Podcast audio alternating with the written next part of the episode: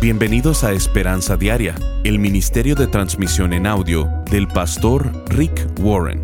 Estamos en la serie de enseñanzas titulada Valentía fuera de lo común.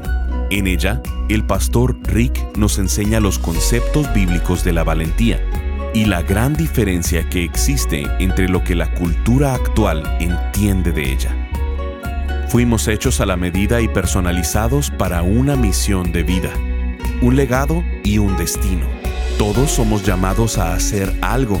Si estás vivo y tu corazón late, Dios te ha dado una vocación y un llamado. No importa si eres joven o viejo, ese llamado sigue vigente y solo tú puedes cumplir el llamado que Dios te ha hecho. Escuchemos al pastor Rick en la segunda parte de la enseñanza titulada Valentía para seguir tu llamado. En la Biblia, cuando se habla de generaciones, se refiere a un periodo de 40 años, como los 40 años en el desierto. Esos fueron una generación de tiempos bíblicos. Saddleback solía ser una iglesia unigeneracional. Cuando empezamos, la mayoría de las personas tenía básicamente la misma edad. Ahora ya somos una iglesia de dos generaciones. Están los que son mayores de 40 y los menores de 40. Los que son mayores son parte de la generación de Caleb y los menores de la generación de Timoteo. Dios usa ambas, necesita de las dos y quiere usarlas de grandes maneras. Así que quiero contar las dos historias y enseñarte seis cosas que necesitas para poder cumplir con tu misión de vida. Empecemos con la historia de Caleb. Yo tengo un nieto llamado Caleb. No es el del que vamos a hablar hoy, pero déjame contarte algo gracioso. Ayer Kay recogió a Caleb del preescolar y cuando se subió al carro la vio y le dijo, abuelita, ¿por qué sigues viva? A lo que Kay contestó, porque aún no estoy vieja. ¿Tú piensas que sí lo estoy? Y Caleb dijo, ¿tú? Sí, pero mi papá no. Un poco de sabiduría de parte de Caleb. Ya conoces la historia en Éxodo. Moisés guía a los judíos que fueron esclavizados por 400 años en Egipto. Cruzaron un desierto inmenso llamado Sinaí para llegar al área que Dios les tenía preparada, la nación de Israel, y la llamó la tierra prometida. Moisés quiso mandar a algunas personas como espías para saber lo que se podían esperar. Y así se fueron doce espías. Moisés los envió a Israel, la tierra prometida, y cuando los espías regresan, hay opiniones encontradas. La mayoría opina que no hay forma en la que puedan tomar esa nación, pues había gente que, con facilidad, se podría deshacer de ellos, que era mejor simplemente regresar a Egipto, mientras que dos hombres, Caleb y Josué, pensaban que era posible. Que por cierto, como eran los únicos hombres que tenían fe y creían que podían llegar a la tierra prometida, Dios permitió que una generación completa vagara en el desierto por 40 años hasta que murieron. Los únicos sobrevivientes fueron los dos hombres que tuvieron suficiente fe para creer que era posible. ¿Qué podemos aprender de la vida de Caleb sobre nuestro llamado? Bueno, número uno, debo creer que lo puedo hacer aunque tenga miedo. Ese es el primer paso para cumplir tu misión de vida el factor de la fe. En números 13 podemos encontrar la historia que dice así, números 13, 27 al 29. Este fue el informe que dieron a Moisés. Entramos en la tierra a la cual nos enviaste a explorar y en verdad es un país sobreabundante, una tierra donde fluye la leche y la miel. Aquí está la clase de frutos que allí se producen. Sin embargo, el pueblo que le habita es poderoso y sus ciudades son grandes y fortificadas. Hasta vimos gigantes allí. Los descendientes de Anac, los amalecitas, viven en el Nagueb, y los hititas, los jebuseos y los amorreos viven en la zona montañosa. Los cananeos viven a lo largo de la costa del mar Mediterráneo y a lo largo del valle de Jordán. Estos hombres empezaron a temer porque la gran nación que Dios les había dado estaba llena de grandes ciudades con murallas, y aparte había gigantes. Había descendientes de Anac, y ellos eran muy altos, y para la gente judía parecían gigantes. Los hombres dijeron que estaban aterrados porque, a comparación de las personas que vivían en esa nación, iban a parecer insectos. Uno de los hombres, Caleb, tuvo el coraje de hablar, y en números 13:30 dice, pero Caleb trató de calmar al pueblo que se encontraba ante Moisés. Vamos enseguida a tomar la tierra, dijo, de seguro podemos conquistarla. Tener la actitud de Caleb es esencial para poder cumplir con nuestro llamado. Debemos creer que podemos hacerlo. Ese es el punto de partida. Una vez que sabemos lo que Dios quiere que hagamos con nuestra vida, debemos creer que es posible y que lo vamos a lograr. ¿Por qué Caleb está tan confiado? Porque confiaba en Dios. En números 14, 8 y 9, Caleb dice, si el Señor se agrada de nosotros, Él nos llevará a salvo a esta tierra y nos la entregará. Es una tierra fértil, donde fluye la leche y la miel. No se rebelen contra el Señor y no teman al pueblo de esa tierra.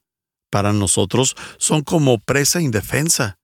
Ellos no tienen protección, pero el Señor está con nosotros. No tengan miedo.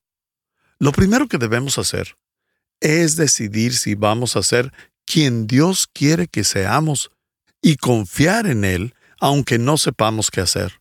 Después, debemos creer que lo podemos hacer aunque tengamos miedo. Hay una segunda cosa que debemos hacer si queremos cumplir con el llamado de Dios. Número 2.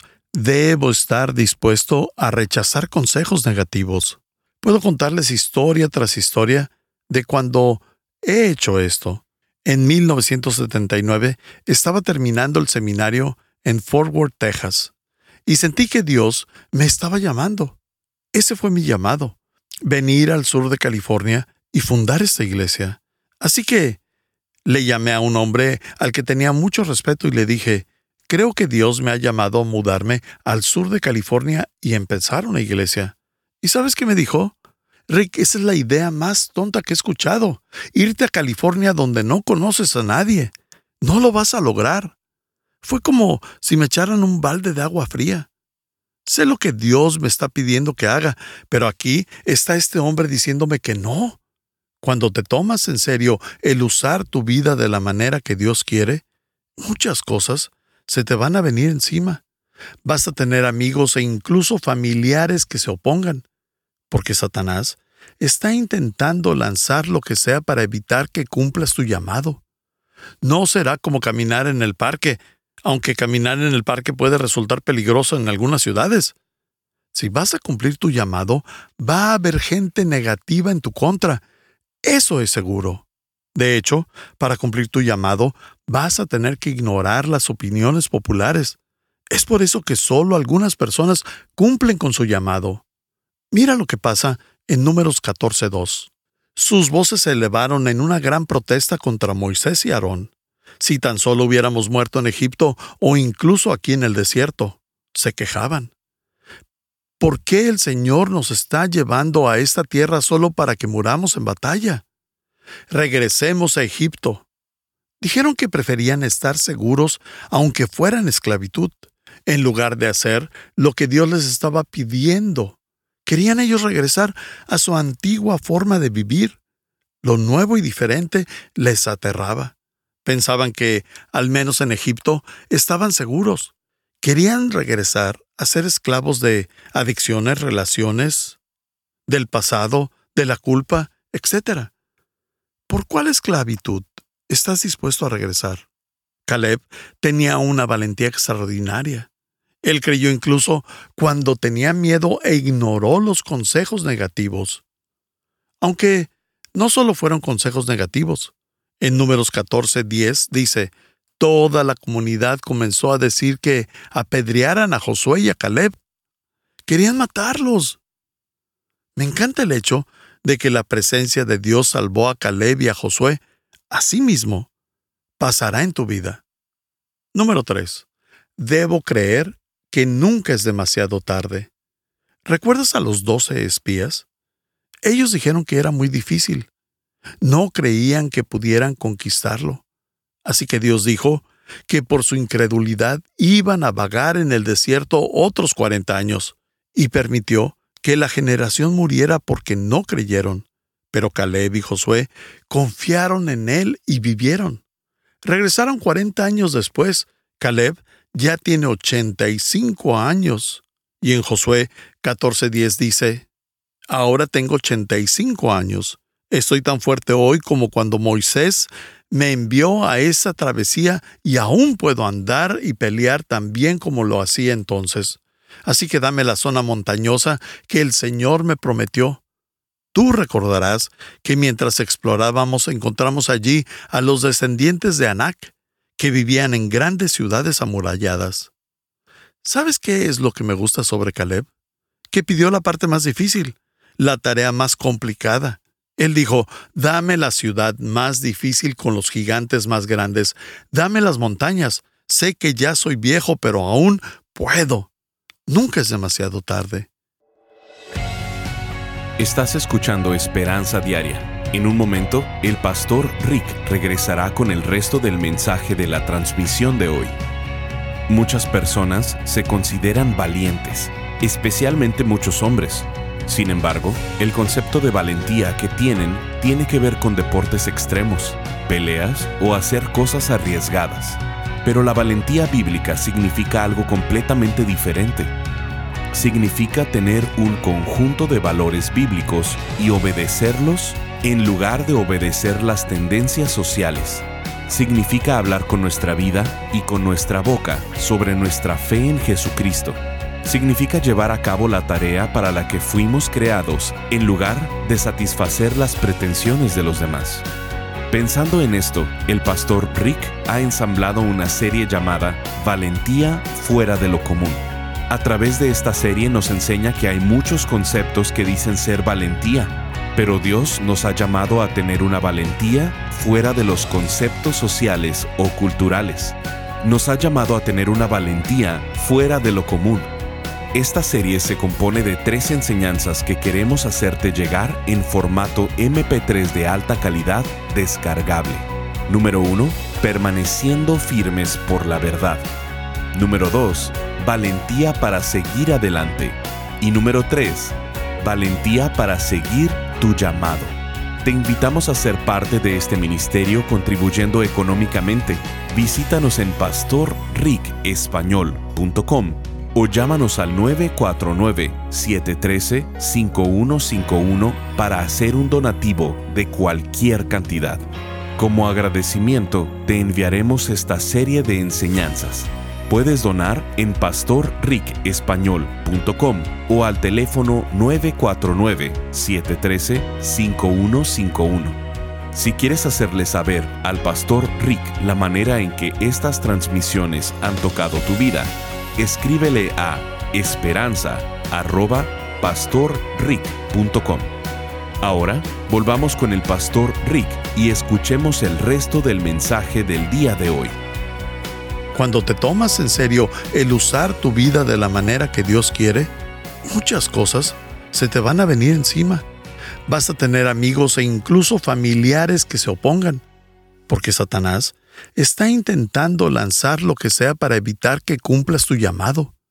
No será como caminar en el parque, aunque caminar en el parque puede resultar peligroso en algunas ciudades. Si vas a cumplir tu llamado, va a haber gente negativa en tu contra eso es seguro. De hecho, para cumplir tu llamado, vas a tener que ignorar las opiniones populares. Es por eso que solo algunas personas cumplen con su llamado. Mira lo que pasa en Números 14.2. Sus voces se elevaron en una gran protesta contra Moisés y Aarón. Si tan solo hubiéramos muerto en Egipto o incluso aquí en el desierto, se quejaban.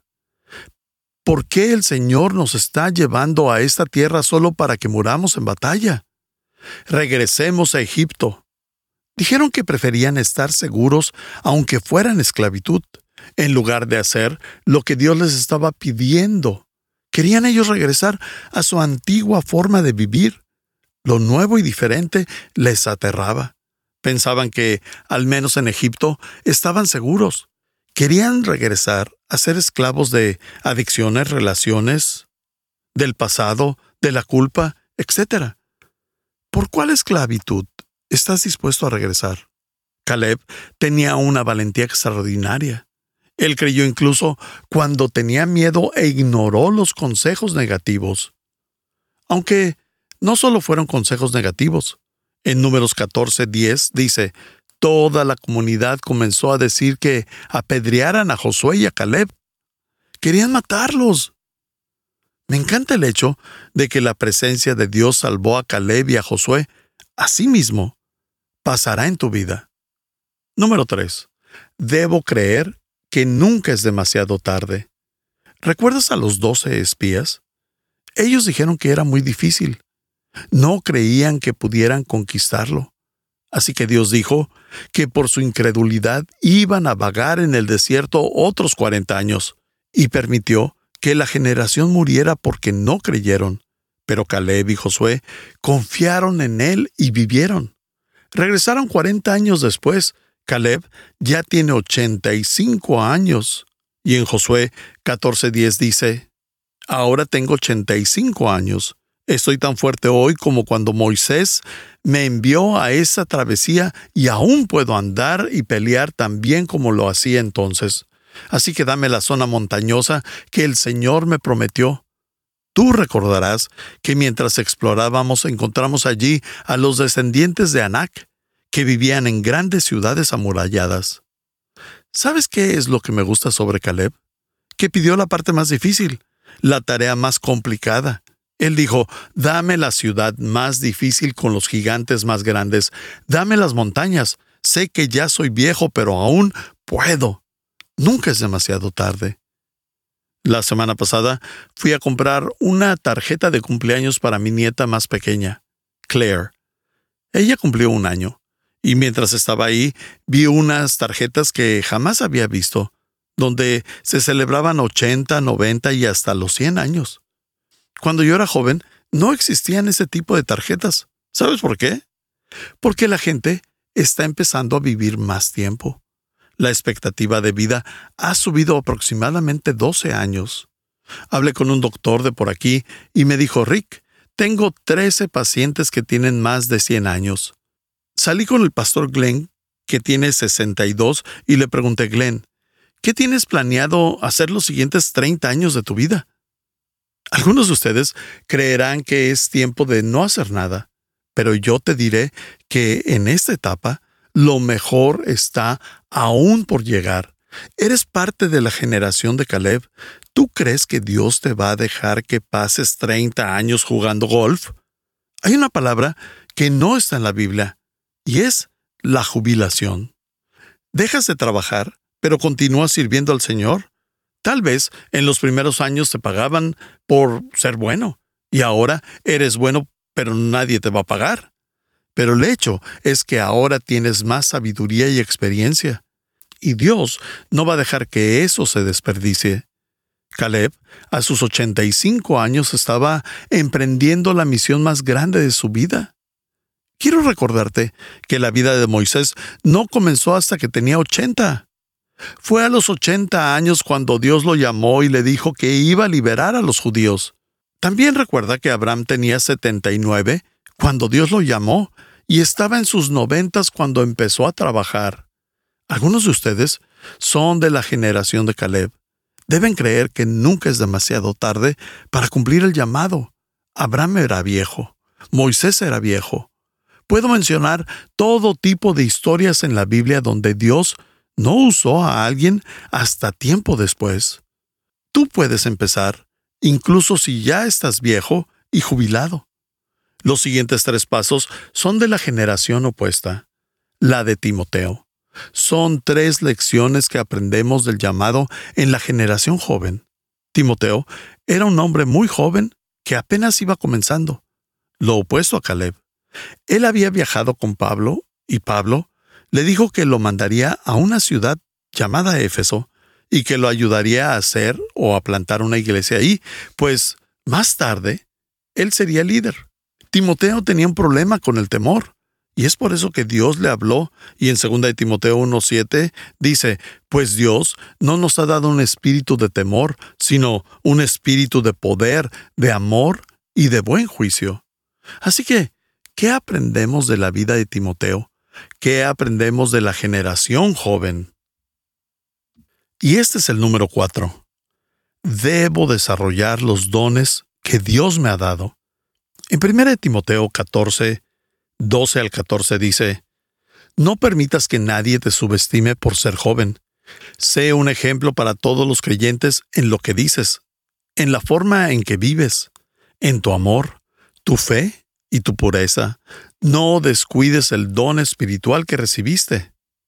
También otra versión de 2 de Timoteo 1, 6 y 7 dice, Te recuerdo que avives el fuego del don espiritual que Dios te dio cuando te impuse mis manos, pues Dios no nos ha dado un espíritu de temor y timidez, sino de poder, amor y autodisciplina.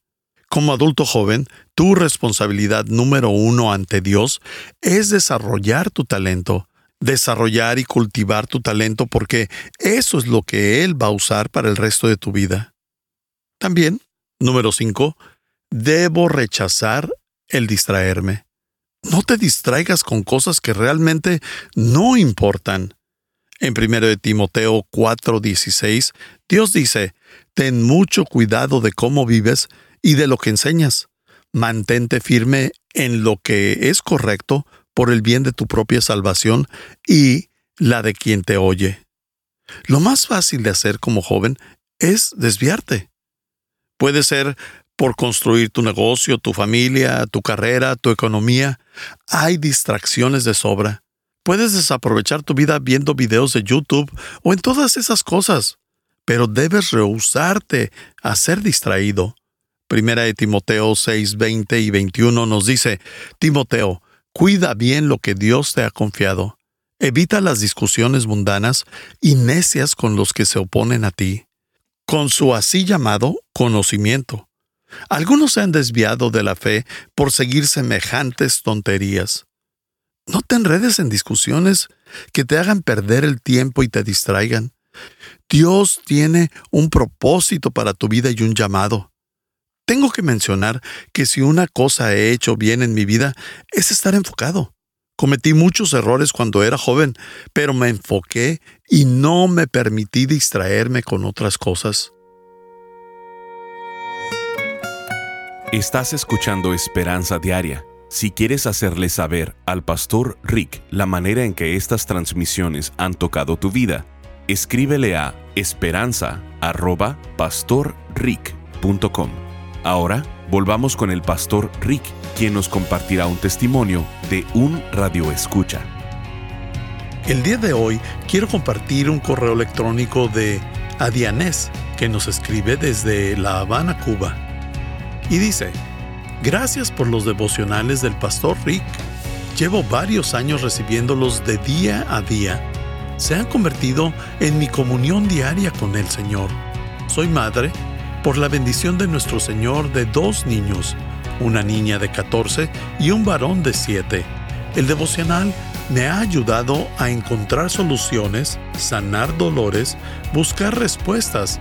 Ha sido mi fiel compañero en cada batalla, en la educación de mis hijos, en mi matrimonio, etc. Hoy no concibo mi vida sin este alimento diario que me guía y me dice cómo ser mejor persona. Sentía la necesidad de agradecer. Estoy segura que existe un equipo de cristianos lleno de amor y que trabajan mucho para que este devocional llegue cada día a muchas vidas como la mía tan necesitada del amor de Dios. Un abrazo desde Cuba. Le saluda a Dianés. A Dianés, tu correo nos anima a todo el equipo de Esperanza Diaria. Gracias por tomar el tiempo y escribirnos. Tus palabras en verdad nos alientan. Gracias por acompañarnos. Si quieres mantenerte en contacto con el pastor Rick, visita pastorricespañol.com y síguelo a través de sus redes sociales. Y si quieres hacerle saber la manera en que estas transmisiones han tocado tu vida, escríbele a esperanza.pastorrick.com. Sintonízanos en nuestra siguiente transmisión para seguir buscando nuestra esperanza diaria en la palabra de Dios.